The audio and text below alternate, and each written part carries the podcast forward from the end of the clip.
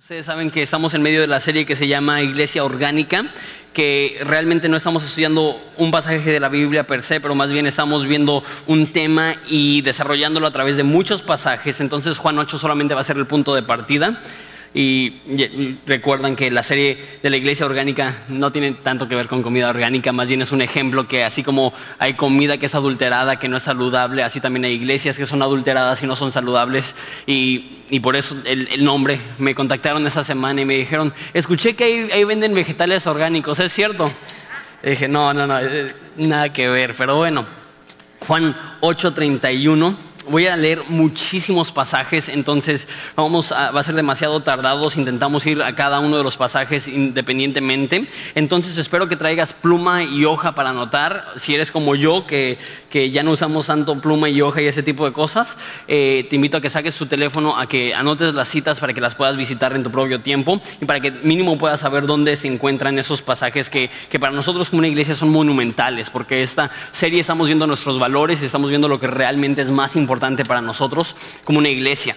Entonces dice así, Juan 8, lo leo y oramos, dice Juan 8:31, dijo entonces Jesús a los judíos que habían creído en él, si ustedes permanecen en mi palabra, serán verdaderamente mis discípulos y conocerán la verdad y la verdad les hará libres. Oramos. Padre, te doy gracias que tu palabra es viva y es eficaz y es más cortante que cualquier espada de dos filos y que al venir a la iglesia no estamos viniendo solamente a buscar ayuda con unas cuantas cuestiones superficiales, sino que estamos buscando ayuda de la cuestión más importante, que es quién eres tú y cómo podemos conocerte y cómo podemos tener una relación contigo. Y te damos gracias que no nos has dejado con los ojos cerrados, con, eh, en la oscuridad en cuanto a tu persona, en cuanto a tu carácter, en cuanto a tu naturaleza que tú nos has mostrado a través de las escrituras, a través de la Biblia, quién eres tú. Mi Padre, te pido que hoy aprendamos el por qué hacemos lo que hacemos, cómo lo hacemos, porque realmente no queremos tomar estas cosas tan serias de manera ligera, ni al azar, ni sobre la marcha, sino que queremos ser una iglesia bien planeada, una iglesia bien estructurada y una iglesia que hacemos las cosas porque realmente sentimos y creemos que tú eres el que nos has marcado la pauta. Y qué tema más importante que, la palabra de Dios, que tu palabra. Entonces, enséñanos la importancia de ella y enséñanos eh, cómo aprender de ti a través de ella. En nombre de Jesús. Amén hay muchas personas que llegan a Jesús, a lo mejor en un evento evangelístico, eh, donde se hace un llamado al altar y la gente responde y cree en Jesús, o a lo mejor hasta más común que eso es que hay personas que pasan momentos de crisis y en sus momentos de desesperación y de dificultad, alguien les dice, lee la Biblia o alguien les dice, ve a la iglesia y llegan ya tocando fondo y es en ese momento que Dios se revela. Eh, pero mi, historia fue un poco diferente. Yo, no conocí a Jesús en un evento evangelístico, ni tampoco fue que toqué fondo y fui a una iglesia y escuché las palabras, de, no sé, de un predicador en el contexto de un domingo en la iglesia, sino que lo que sucedió conmigo es que yo toda mi juventud y adolescencia creía que era cristiano. Es más, me hubieras dicho, ¿cuánto tiempo tienes de cristiano? Yo te hubiera dicho desde muy joven, desde los 3, 4 años. Se me hace que a los 5 años me bautizó mi papá. Yo le dije, quiero ser bautizado porque creo que la Biblia dice que si soy creyente necesito obedecer. Entonces di toda la explicación al pie de la letra que, que se esperaría de alguien que se quiere bautizar. Entonces fui bautizado entonces yo creía que era cristiano, pero realmente, aunque me crié en la iglesia, no tenía un entendimiento real de lo que era el evangelio y por ende no era cristiano hasta que fui a la escuela de evangelismo y estuve en una clase donde enseñaron verso a verso el libro de Romanos. Y Dios utilizó la enseñanza del libro de Romanos para abrir mis ojos, para abrir mi corazón, para transformar mi vida. Y mucha gente está en contra de enseñanzas diciendo, no, lo que ellos necesitan es ayuda. Yo diría, de no haber sido por esa clase, nunca hubiera conocido la profundidad del Evangelio. Y si te soy honesto, mi relación con Cristo era tan superficial que dudo que era una relación real. Solamente era una relación, una relación perdón, de adolescente que yo creía que era genuina, pero realmente no conocía bien quién era Jesús. Entonces, eso ha afectado el modo de enseñanza que tenemos en la iglesia, que intentamos y procuramos a través de la Biblia traer luz a la persona de Jesucristo para que al momento de estudiar la Biblia podamos entender quién es. Porque creemos esto, que, eh, si no enseñamos la Biblia, la gente no va a conocer la verdad y conocerán la verdad y la verdad os hará libres. ¿Quieren saber si son discípulos? Jesús dice, ¿quieren saber si son mis seguidores? Son mis seguidores si permanecen en mi palabra. Una de las cosas fundamentales para el cristiano es leer, es amar, es estudiar, es procurar la Biblia y no solamente en nuestra casa en privado, sino colectivamente como una iglesia. Necesitamos conocer a Jesús y el modo que Él ha decidido revelarse es a través de, la escritura. Y por ende, y de hecho más bien la contraparte de eso es que si no estamos conociendo a Dios, nos estamos autodestruyendo. Ser una iglesia que no enfatiza la enseñanza de la Biblia es una iglesia que no es sana. Es una iglesia que va a desarrollar a lo mejor cristianos, pero no cristianos maduros y fuertes y saludables. Eh, Oseas 4:6 lo dice de esta forma. Mi pueblo fue destruido porque le faltó conocimiento. Por cuanto desechaste el conocimiento, yo te echaré del sacerdocio, porque olvidaste la ley de tu Dios, yo también me olvidaré de tus hijos. Qué palabra tan fuerte. Que dice que si desechamos la ley de Dios, la palabra de Dios, no vamos a tener conocimiento y por ende seremos destruidos. Porque la falta de estudio bíblico produce ignorancia y, la ignorancia produce muerte. Cuando no estudiamos la Biblia vamos a ser cristianos ignorantes y, y, la ignorancia obviamente nunca es buena. Me estaba comentando mi hermana que es doctora de una historia que me rompió el corazón. Este, de unos eh, de unos papás de una niña de, semanas de nacido que murió porque les habían dicho que la manera de, de que su hoyo, ¿cómo se llama en el cráneo? Se me fue el nombre ahorita. La, la mollera, de, de, sacarle la mollera era voltearle y pegarle en los talones boca abajo y le pegaron con la suficiente fuerza para matar a la niña de dos semanas y, y llevan a esa niña al hospital y era un enojo de mi hermana que decía, ¿cómo puede ser así la gente? Y, lo que le intenté decir es que no es que es gente tonta, es que es gente que ignora, que no ha conocido la verdad, que no les han enseñado y obviamente no lo hacen por con una mala intención y no lo hacen porque son tontos, lo hacen porque no han conocido la verdad y de la misma forma podemos ver a los no cristianos y decir, qué tontos no son tontos, son ciegos y la forma que vemos es a través de que la Biblia nos ilumine, los, nos abra los ojos. Entonces, en vez de ver a nuestros amigos no cristianos y decir, ¿cómo puedes hacer eso? Tenemos que decir, déjate, digo lo que la Biblia dice acerca de Jesús, en la esperanza de que cuando tenemos la verdad, la verdad nos hace libres y cuando conocemos a Jesús, Él se encarga de quitar esa esclavitud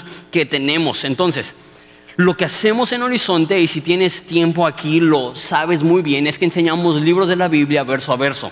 O sea, que escogemos un libro y lo enseñamos línea sobre línea, precepto sobre precepto, a veces palabra sobre palabra, de principio a fin, sin brincarnos nada, porque entendemos que es la palabra de Dios y que todo es importante y que podemos aprender de todo. Esta serie es una excepción eh, donde estamos enseñando los valores, pero típicamente lo que hacemos es que tomamos libros de la Biblia y los enseñamos verso a verso. Y aunque no crean, porque a lo mejor ya que tienes tiempo en horizonte, eso se te hace lo más lógico. Sí, claro, ¿quieres aprender de la Biblia? Pues la vemos en secuencia, de principio a fin, como lo harías con cualquier otro libro. Pero hay muchas personas que dicen, pues Jesús no enseñó así. Dicen, Jesús enseñaba con historias y parábolas, entonces yo no necesito enseñar la Biblia, con que enseñe algunos conceptos bonitos, con que enseñe historias conmovedoras, con que pueda inspirar a la gente, eso es lo que hacía Jesús. Yo diría, sí, Jesús hacía eso en ocasiones, pero les voy a dar una explicación de por qué lo hacemos. La Biblia le pide a los personajes bíblicos que memoricen la Biblia. Entonces, la Biblia le dice a aquellas personas que están dentro que la memoricen. Un ejemplo de esto es Deuteronomio 17, 18 que hablando de los reyes de Israel, si querías ser rey de Israel, uno de los requisitos era este. Cuando se siente sobre el trono de su reino, entonces escribirá para sí un libro, una copia de esta ley, del original que está en la ciudad de los sacerdotes de los levitas. Entonces, si en Israel querías ser rey, uno de los requisitos es que tú tomaras los primeros cinco libros de la Biblia y los copiaras palabra por palabra. Eso es un sería un trabajo largo, cansado, y tú dices, no, pues para un político él, podría tener cualquier persona que le pudiera leer la ley, pero Dios quería asegurarse que cualquier persona que iba a dirigir su pueblo, que estuviera familiarizado con la Biblia. Jesús mismo, cuando inició su ministerio, ¿qué es lo primero que hizo en cuanto a la enseñanza? Entró a una sinagoga, leyó Isaías y lo explicó. Lo primero que hizo Jesús es que dio una enseñanza verso a verso. Y lo último que hizo Jesús, que vemos en Lucas, es que está en el camino a Emaús con dos discípulos y dice que abrió la Biblia desde Moisés hasta los profetas y explicó cómo se trataban de él. Mira, de, de esos momentos que si pudiéramos tener una máquina de tiempo, son de esos momentos que me encantaría ir a escuchar a Jesús dar una enseñanza de cómo el Antiguo Testamento se trata de Él. Es lo que hizo. En el día de Pentecostés mucha gente enfatiza la obra del Espíritu Santo y eso es correcto porque es cuando el Espíritu Santo descendió.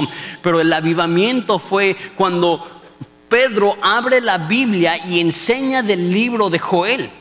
Porque muchas veces pensamos o es el Espíritu Santo o es la enseñanza. En la Biblia vemos las dos cosas, que vemos enseñanzas llenas del poder del Espíritu Santo que transforma los corazones de los oyentes. Nehemías, cuando regresa a Israel del cautiverio, reúne a todo el pueblo y por días, dice, de hecho esto se los quiero leer en Nehemías 8:8, dice, y leían el libro de la ley de Dios claramente y ponían, el, y, ponían el sentido de modo que entendiesen la lectura. ¿Qué es lo que estaba haciendo Esdras? ¿Qué es lo que estaban haciendo los escribas? Leían la Biblia claramente y le ponían sentido, lo explicaban, lo desmenuzaban de modo que entiendan las escrituras. Me encanta que la Biblia dice eso, que a veces leemos algo y no lo entendemos y necesitamos ayuda. Y eso se ve en la Biblia, que las personas no solamente, ah, pues tú lees la Biblia, aunque es importante, pero que los hombres de Dios se dedicaban a darle crecimiento espiritual a las demás personas. ¿De qué forma? Enseñándoles la Biblia. Eh, nada más leían y explicaban, le daban sentido. Salmo 119 130, de hecho vamos a, ver varios versículos de Salmo 119, dice esto, la exposición de tus palabras alumbra y hace entender a los simples. La, palabra simple a veces eh, lo usamos para, alguien que, que no es muy adecuado o con modales o formal, pero lo que quiere decir aquí simple es sin conocimiento. Una persona que se va a, que va a perecer, porque la Biblia dice que muere el pueblo por falta de conocimiento. ¿Quieres tener conocimiento? La exposición de tus palabras alumbra. Por esto hacemos lo que hacemos en Horizonte. Y de las cosas más tristes que he visto, y obviamente lo dije en el primer estudio, no estamos aquí para juzgar, pero esas son cosas muy importantes en nuestro corazón. De las cosas más tristes que he visto son cuando iglesias no enseñan la Biblia. Y no estoy diciendo que todas las iglesias necesitan enseñar verso a verso.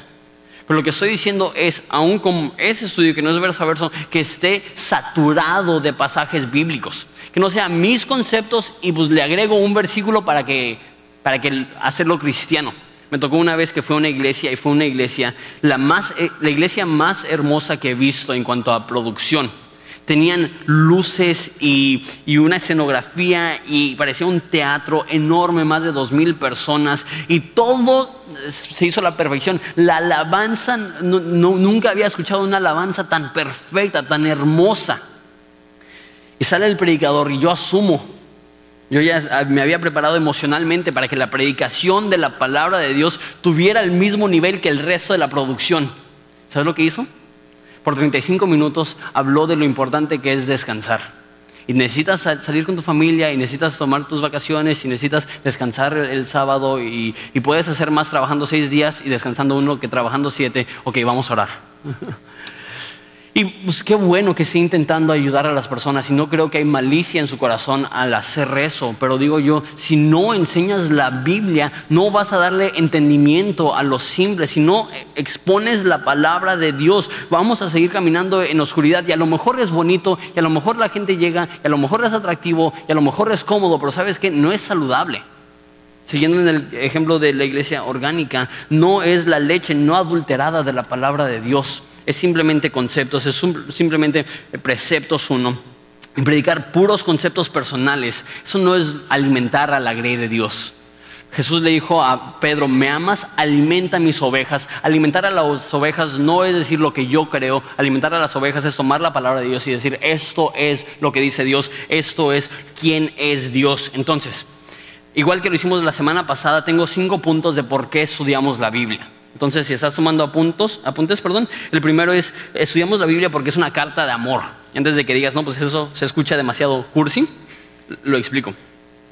Eh, la Biblia es el libro que Dios escribió. Eh, no sé si, te acuerdas en la secundaria que a lo mejor te escribías cartas de, amor a, tu novio o mínimo a la persona que, te gustaba o a tu novia. ¿Qué hacías con aquellas primeras cartas de amor que recibiste de la persona que te gustaba? Nombre. Así, lo tenías en tu cartera, lo sacabas cada 15 minutos, lo, leías con tanto cuidado, ah, lo leí, lo olías, veías el besito que le dejó con su lápiz labial, no, y lo, metías abajo de tu cama y, en la noche, ah, si no, me ama. Y esa es la carta de amor de una persona que probablemente ahorita ya ni te acuerdas de quién era, ¿no? Pero en ese momento te era tan importante. ¿Por qué? Porque esta persona me ama y me escribió. ¿Cuánto más si Dios se tomó el tiempo de comunicar quién es a través de un libro? Debemos de atesorarlo, amarlo, buscarlo, procurarlo, leerlo, estudiarlo, entenderlo. Y eso es la Biblia. La Biblia no son solamente palabras de Dios, sino la Biblia es la palabra de Dios. O sea, la Biblia no solamente contiene palabras de Dios, la Biblia es lo que Dios dijo. Dice en primera, perdón, 2 Timoteo 3:16, si tienes tiempo de cristiano, esto es base. Toda escritura es inspirada por Dios y es útil para redarguir, para corregir, para instruir en justicia. Esa palabra inspirada literalmente es en griego teoneustos. No hablo griego, nada más lo leí. Pero teo significa Dios y neustos significa respirar, de donde viene neumonía.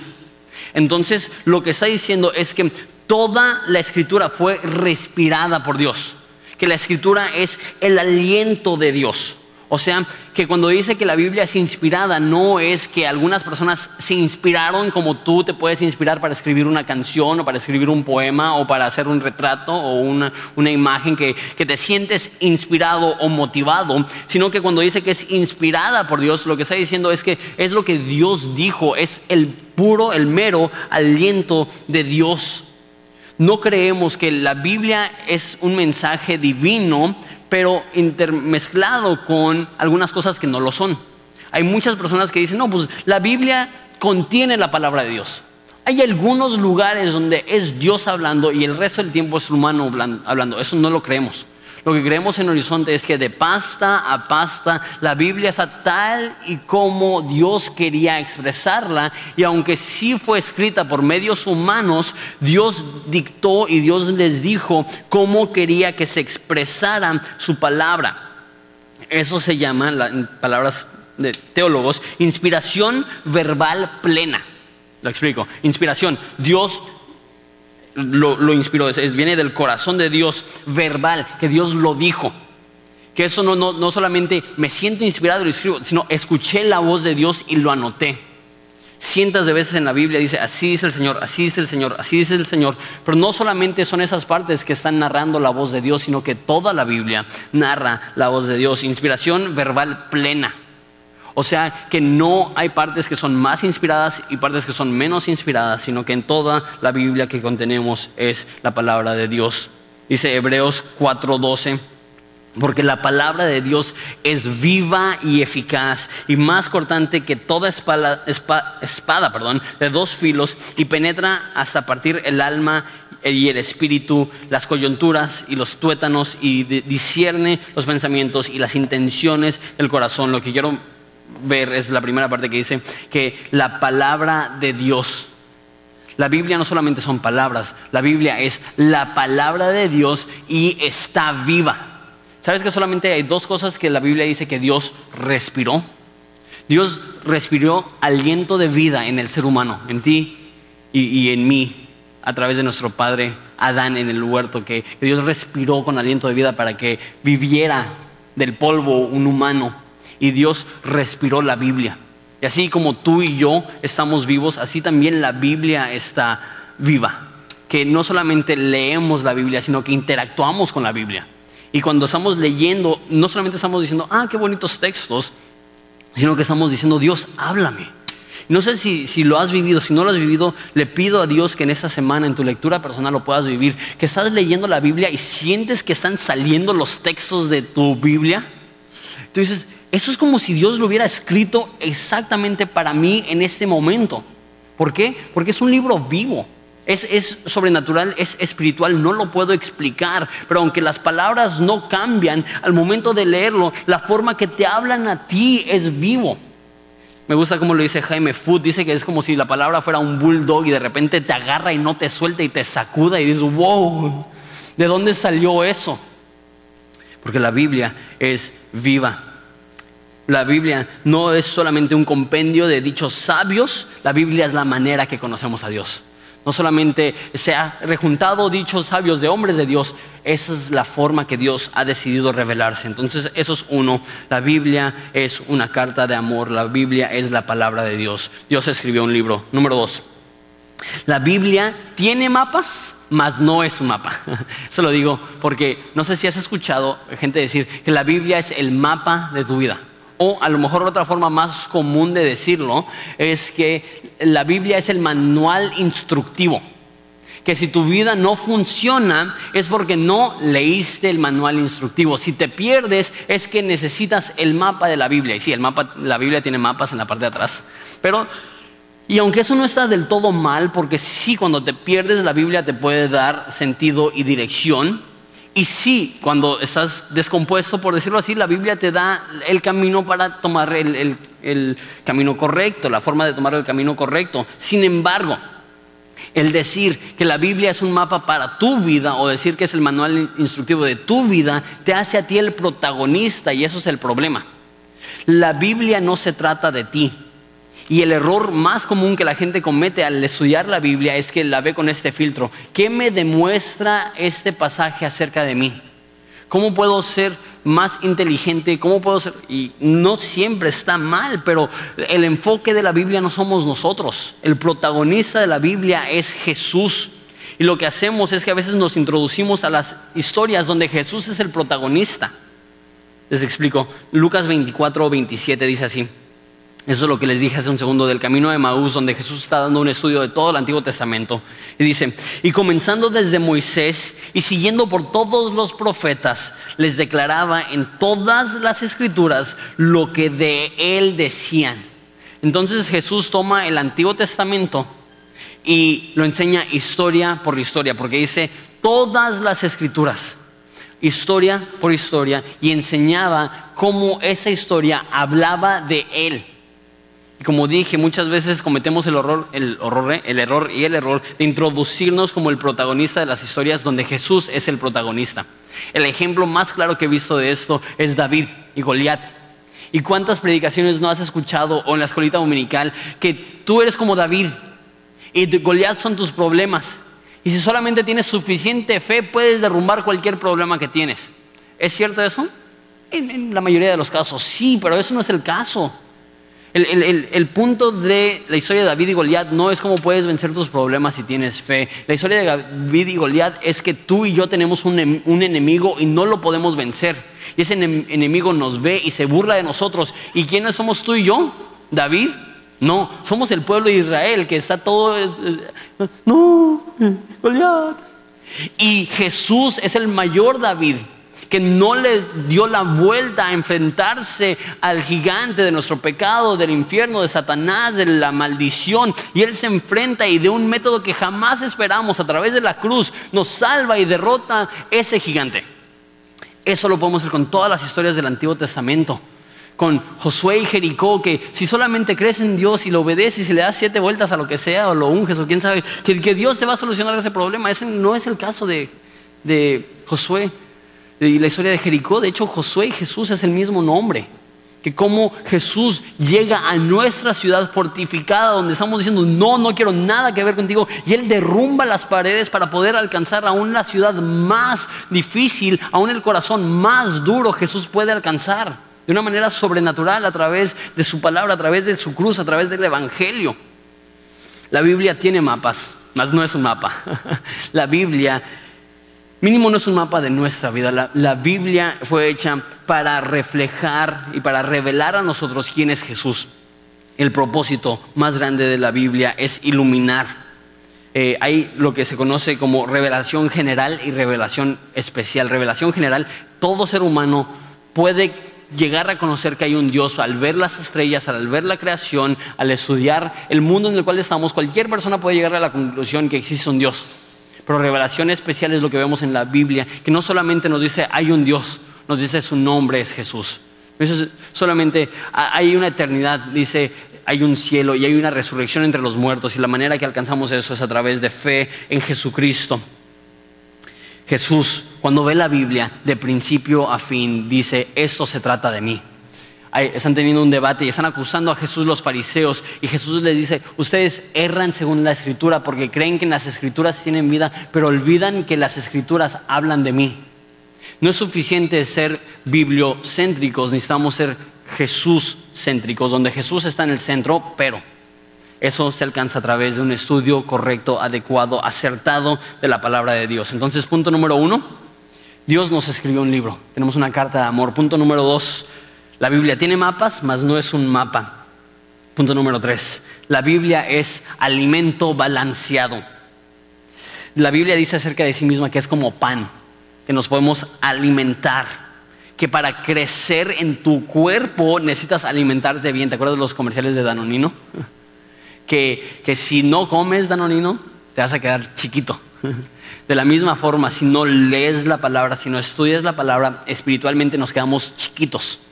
Hay una historia donde Pablo reprende a una iglesia y dice, ustedes ya deberían estar comiendo carne, pero siguen en los principios, no se han alimentado de la palabra de Dios y por ende espiritualmente están pequeños.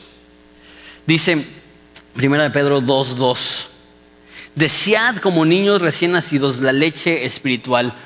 La Reina Valera no incluye de la palabra, pero muchas traducciones incluyen la leche espiritual de la palabra, no adulterada para que por ella crezcáis para salvación. Desead como niños recién nacidos. No sé si has tenido un niño recién nacido, pero ¿qué tan seguido toma leche un niño recién nacido? Es la parte probablemente más difícil de tener un niño recién nacido que cada dos horas te está pidiendo, no importa si es en la tarde, la mañana, la madrugada, la noche, él te está pidiendo cada dos o tres horas comer. ¿Y cuándo empieza a comer? desde el momento que nace. De hecho, mi esposa ahorita está embarazada, ustedes saben eso, y, y pues cuando una mujer se embaraza, como que se trauma un poco. Y me enseñó un video que vio en Facebook, que ahora yo también estoy traumado. que hace cuenta que es un video y están grabando y está manejando el esposo y con la esposa en dolores de parto y se le viene el chamaco en el carro yendo a 100 kilómetros por hora en la carretera y el esposo está, ay, ¿qué hago? La mujer concentrada y el esposo vuelto loco, ¿no? Yo así como que pónganle un epidural a él, ¿no? Pero bueno, este, y están vueltos locos. Y nace el bebé ahí en el carro mientras está manejando. Y toma este bebé, todavía tiene el cordón umbilical conectado, obviamente van en el carro. Y lo agarra y empieza a llorar y lo abraza. ¿Y qué es lo primero que hace la mamá? empieza a dar pecho. Porque desde que nace el bebé está buscando comida. Lo mismo sucede espiritualmente. Cuando nacemos de nuevo, lo primero que sucede es que buscamos el alimento de la palabra de Dios. Y no es que es una carga y no es que es una lucha, es que tu cuerpo te lo pide. Así como tu cuerpo físico te pide comida, si has nacido de nuevo, tu cuerpo espiritual, tu, tu espiritual, te pide que te alimentes. ¿Quieres saber si eres salvo? No puedes pasar mucho tiempo sin leer, meditar o pensar en la Biblia. Simplemente te mueres de hambre. Vi un documental que igual me traumó un poco. Ayer iba regresando de, de Tijuana a Ensenada en un camión y ya sabes, que están bien nice los camiones ahora y tienes ahí tu pantalla para ver una película. Entonces no quería ver una película porque no quería quedarme picado. Así el viaje es de hora 15, la película de hora y media. Así no, no la pude terminar. Entonces puse un documental y el documental era de, criaturas eh, animales bonitas, este, como eh, elefantes recién nacidos o jirafas recién nacidos. Y pues mi esposa está embarazada, ah, pues lo voy a ver. No lo hubiera visto porque se comen a los bebés, los otros animales. Y realmente eh, el documental era un, video de los predadores que se enfocan en los bebitos. Y eh, así, los hasta los ratoncitos que se ven tan bonitos, de repente llega la serpiente y yo, no, serpiente. Y hay una parte que me rompió el corazón. Yo no soy así, pero pues ahorita porque mi esposa está embarazada, a mí me dan los achaques. Entonces estaba viendo y había una escena donde estaban los monos con sus bebitos. Y había una sequía y se estaban muriendo de sed. Tenían meses sin tomar agua esos animales y se estaban muriendo. Y, los, y, este, y las mamás de alto rango que perdían sus bebés iban y robaban los bebés de, de las otras mamás. Pero lo que pasaba es que a veces ya habían muerto con tanto tiempo los bebés propios de los animales que se les secaba la leche. Y se robaban a los bebés y los bebés, los bebés perdón, en cuestión de días se morían porque no podían ser alimentados con esas mamás que ya no estaban produciendo leche. Lo mismo pasa en el cristiano. Si realmente has nacido de nuevo, no, no es opcional. Y no es algo que, que tienes que forzarte a hacer. Esa era la historia de mi vida. Yo de adolescente leía la Biblia porque toda mi vida me dijeron que eso es lo que hace un buen cristiano. Si quieres ser un buen cristiano, lee la Biblia. Lo leía a lo mejor una, dos, tres veces al mes y cuando lo hacía no entendía mucho y cerraba y dije, ok, qué bueno que ya cumplí. Eso, eso no es la actitud de alguien que ha nacido de nuevo. Y una persona que no ha abierto su Biblia en semanas no es una persona cristiana porque se alimenta. O a lo mejor hoy en día, si tu app de la Biblia nunca se abre, pregúntate, ¿es algo genuino? ¿Es algo real? Estoy buscando como bebé recién nacido la leche no adulterada de la palabra. No estoy eh, intentando ah, como que motivarlos a través de la culpa. Si no lees la Biblia, no eres cristiano. No se trata de eso. Lo que estoy diciendo es que si alguien ha nacido de nuevo, se va a reflejar por su amor de las escrituras. Así como un bebé necesita y busca y ama la leche materna, así también un cristiano ama la leche espiritual. Ahorita Juanito ya tiene dos años y medio y ahorita lo suyo no es la leche, aunque todavía toma mucha leche. Ahorita lo suyo, por eso lo mencioné hace un segundo, es el danonino.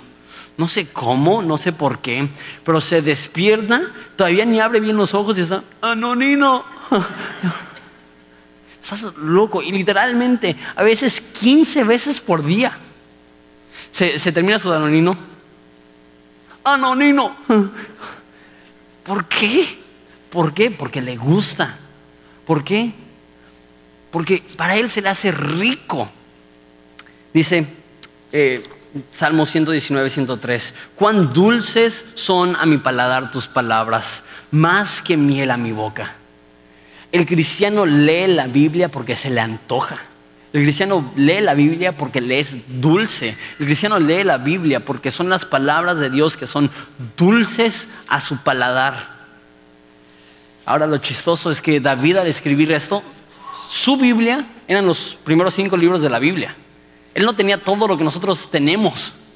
Entonces él hablando de Levítico y números, de Deuteronomio, dice, eso es dulce, eso es rico. Porque yo, tú y yo decimos, ay, ¿cuándo se va a acabar esto? Él decía, e, e, eso es delicioso, eso lo amo, eso lo busco, eso lo procuro. ¿Cuánto más nosotros? Cuánto más nosotros debemos ser personas enamoradas con la palabra de Dios, que nos alimentamos a diario con ella. Esa es la pregunta, ok. Espero que ya te convencí de por qué debemos de leer la Biblia. Eh, porque uno es el mensaje de Dios para nosotros. Dos, porque eh, la Biblia nos revela quién es Jesús, que sin la Biblia no pudiéramos entender cómo es Jesús. Tres, porque es un alimento balanceado. Cuando lo comemos, crecemos. Pero ¿cómo lo hacemos? Y, yo creo que muchos me han dicho, Jonathan, es que quisiera leer la Biblia, pero batallo mucho. Esa era mi historia. Que, después ya cuando conocí un poco más a Jesús y, y ya después de la escuela de evangelismo, me propuse a leer la Biblia de pasta a pasta en un año. Si no lo, has hecho, te lo recomiendo que lo hagas por varias razones, pero, pero no siempre es la mejor forma de leer la Biblia. ¿Por qué? Porque te tienes que aventar cuatro o cinco capítulos al día. Y yo, yo leía y oh, leí un chorro. ¿Y qué recuerdas? Nada, pero leí un chorro. o sea, leí mucho, pero comprendí muy poco. No sé si te ha pasado que estás leyendo y dices, está increíble, está increíble, está increíble. Cierras la Biblia y ¿qué leíste? Pues ya ni me acuerdo, pero estuvo increíble, ¿no? Necesitamos, punto número cuatro, meditar y marinar. Meditar y marinar. La Biblia pocas veces, aunque no lo creas, dice que debemos de leer la Biblia. Más seguido dice que debemos de meditar en las palabras de Dios, es lo que dice. Ahora, meditar hoy en día es un poco confuso, porque dices, ok, meditar, y ahora con, con el hecho que se puso de moda yoga, como que, ok, entonces necesito comprarme un tapete, ponerme licra y como que ser flexible, como que eh, es lo que me está pidiendo la Biblia y no, no, es lo que está diciendo la Biblia en cuanto a la, la, meditación, de hecho es todo lo contrario a lo que enseña yoga. Yoga enseña que para meditar tienes que vaciar tu mente, la Biblia dice que para meditar necesitas llenar tu mente de la palabra de Dios. Salmo 1.2 dice que en la ley de Jehová está su delicia y en su ley medita día y noche. No es meditación en general, es meditación en la palabra de Dios, es conocer, entender y pasar tiempo en la palabra de Dios. Para mí es mucho más útil leer dos o tres versículos y tenerlo registrado de tal modo que lo estoy pensando durante el día y durante la noche, que leer dos, o tres capítulos y olvidarme de todo. No estoy diciendo que es malo leer porciones grandes, al contrario, les digo que es de mucho provecho poder leer la Biblia de principio a fin, pero no es suficiente solamente leer, necesitamos meditarlo. Por eso digo el concepto de, marinar, porque a lo mejor no entendemos el concepto de, meditar, pero de marinar, a todos nos gusta una buena carne asada. y lo que haces para marinar una carne asada es que tomas la carne y la sumerges en aquello que quieres que tome el sabor. Entonces haces tu arreglo como te gusta hacerlo y sumerges la carne y la mayoría del tiempo se marina toda la noche. ¿Por qué? Porque al estar sumergido dentro del sabor que quieres, recibe ese sabor. Entonces, si, tienes, si lo estás marinando con, eh, con naranja o ese tipo de cosas, empieza a tener ese sabor. ¿Por qué? Porque ha estado sumergido en esto. De la misma forma, para el cristiano, ¿quieres ser más como Jesús? ¿Quieres conocer más a Jesús? No es suficiente solamente de pasadita ver la Biblia, sino es sumergirte. Es día y noche estar pensando en esto. Y no es que estás, sí, no, no, no, no, como que acordándote, acordándote, ay, ya no estoy pensando en la Biblia, necesito pensar en la Biblia, sino que lo lees y te cautiva de tal modo que estás manejando en el carro y estás pensando, ¿qué significa eso? ¿Cómo lo puedo vivir? ¿Cómo lo puedo practicar? De hecho, esta palabra de meditar en la ley día y noche es la misma palabra que usa eh, en varias ocasiones eh, David en los salmos para describir lo que hacen las personas cuando maquinan maldades en su cama. Espero que eso no te haya pasado, pero igual y si nos ha pasado de vez en cuando. Que tienes tanta rabia al momento de acostarte que estás pensando, si lo llego a ver. O a lo mejor la más común es, ¿por qué no dije esto cuando me dijo? ¿No? Que, que te insulta y en el momento no piensas nada en qué decir. Y dices, no, pues la tuya, no sé. y de repente llegas a tu cama en la noche y dices, no, pues lo mejor le hubiera dicho esto. Y empiezas a maquinar cosas malas que pudiste haber dicho. Ese es el aspecto malo de meditar. El aspecto positivo de es que estás procesando y pensando y que no te has soltado y como ya dije citando a Jaime Food, que ya la Biblia te tomó entre sus dientes y ya te sacudió. Y ya después de toda la noche considerando y pensando y en tu subconsciente y en tu consciente despiertas y ya sabes diferente ya hueles diferente, ya has adoptado el aroma de Jesucristo porque has estado meditando en la palabra día y noche. No siempre es fácil. Leer, creer, asimilar, vivir la vida no es fácil. Dice Jeremías 23, 29 acerca de la Biblia. No es mi palabra como fuego, dice Jehová, y como martillo que quebranta piedra. No es mi ley, no es mi palabra como fuego, dice Jehová, y como martillo que quebranta la piedra. No sé tú, hay dos cosas que no le doy a Juanito. Fuego y martillos. ¿Por qué? Porque fuego se quema y martillos me, lastima probablemente más a mí que, que, a él. Esas son cosas peligrosas, estas son cosas que agarras con cuidado. Y cuando la Biblia habla de sí mismo, dice que la Biblia es como fuego, que la Biblia es como un martillo. ¿Y qué significa eso? A veces leer la Biblia es doloroso. Y yo creo que la razón que muchas personas no enseñan verso a verso es porque no te puedes brincar las partes de la Biblia que son como martillo y la parte de la Biblia que son como fuego. Pero ¿sabes qué? El fuego purifica y el martillo construye. Y si te arde, no es porque Dios te está quemando por quemarte, si te arde es porque Dios te está purificando. Y si te duele, no es porque Dios está lastimando por lastimarte, sino que si te duele es porque Dios está construyendo y edificando tu vida. Dice en Oseas, ven, regresemos al Señor porque aunque Él ha herido, Él sanará. Y Dios muchas veces entra como cirujano a remover los cánceres de nuestras vidas y duele, pero a largo plazo nos hace mejores personas y nos hacen diferentes y nos hace más como Él. Dice Isaías 55, 11, así será mi palabra que sale de mi boca, no volverá a mí vacía, sino que hará lo que yo quiero y será prosperada para aquello que yo le envié. La palabra de Dios no regresa vacía. Cuando te sumerges, cuando te marinas, cuando meditas en ella, la Biblia te cambia. No regresa vacía, lo que significa eso es que no se queda sin efecto siempre que leemos la Biblia. Hay un poder transformador en nuestro corazón. Punto número 5. Leemos la Biblia, estudiamos la Biblia, porque la palabra de Dios trae salvación.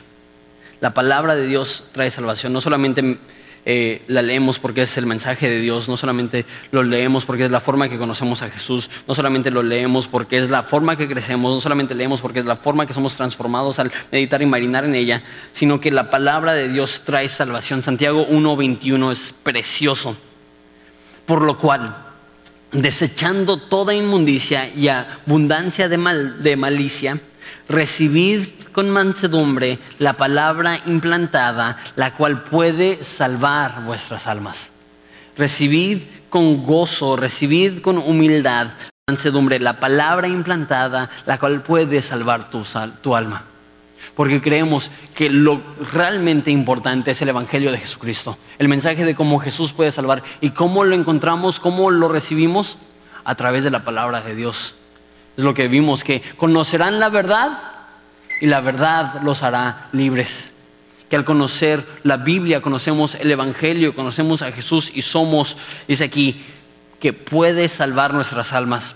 Efesios 1:13 dice, él, en Él también ustedes, habiendo oído la palabra de verdad, el Evangelio de vuestra salvación. La palabra de la verdad es el Evangelio de vuestra salvación. La Biblia es para nosotros, para salvación, habla de Jesús. Como ya dije, eh, la Biblia tiene como protagonista a Jesús. Pero la forma que Dios decide, y eso es extraordinario, lucir su gloria, es salvando a pecadores.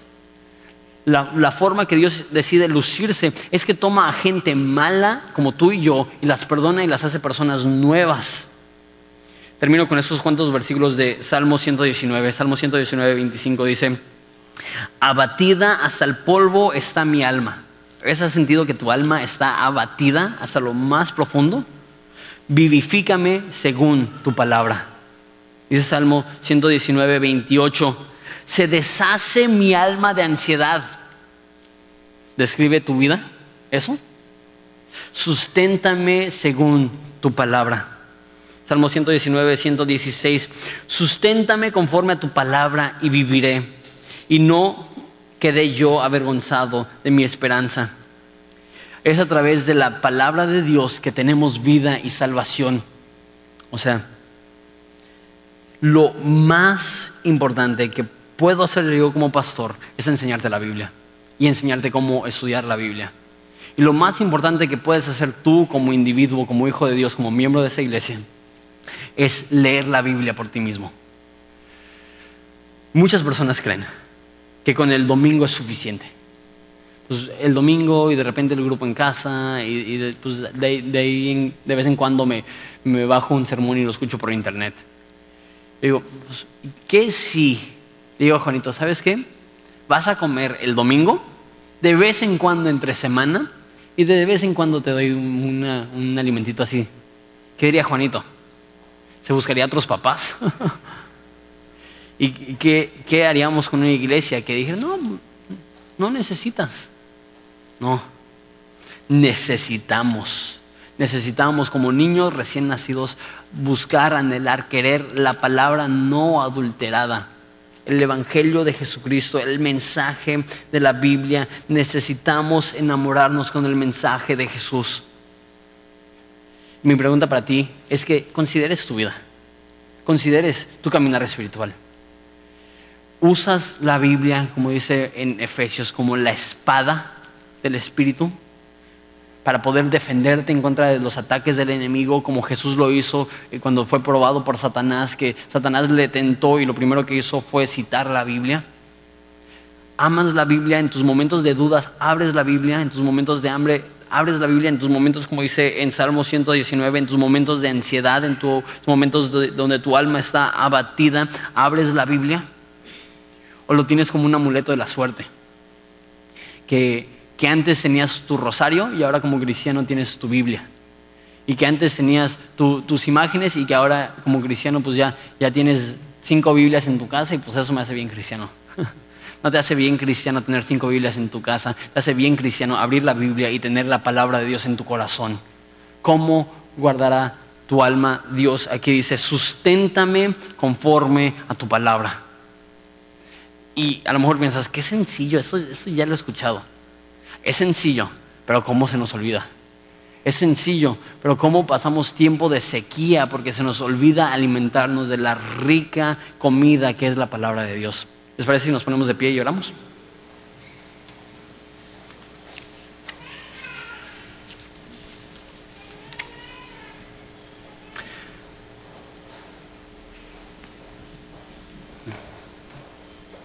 Padre, te doy gracias por tu palabra porque vale más que todo el oro del mundo,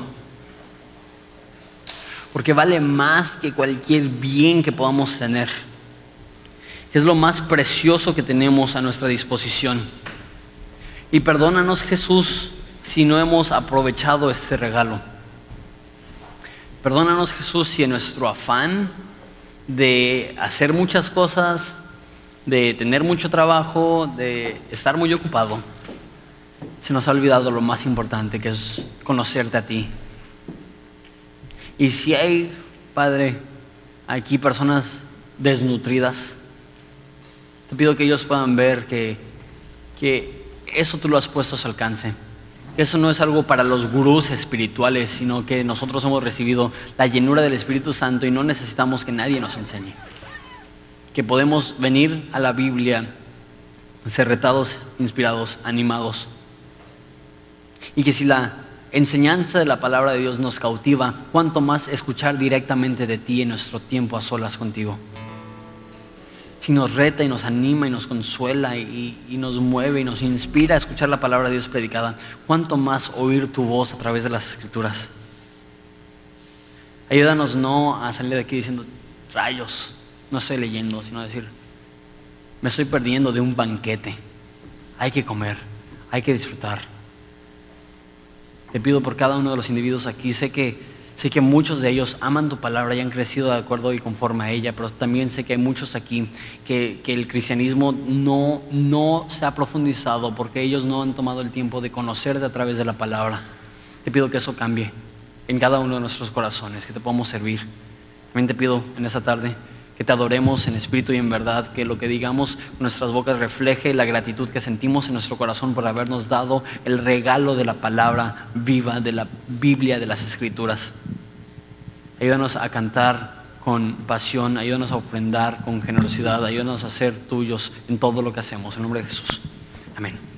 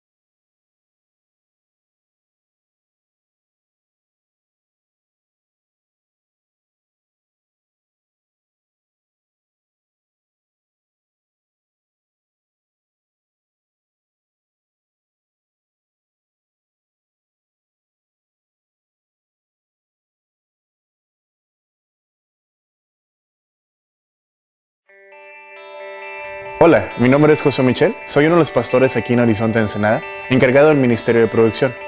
Si este ministerio ha sido bendición para tu vida, nos gustaría que nos mandaras tu historia. Escríbenos a horizonteensenada.gmail.com También, si quieres bendecir económicamente nuestro ministerio, puedes ir a horizonteensenada.org diagonal dar. Solo te pedimos que lo que des no interfiera con lo que hace tu iglesia. Gracias.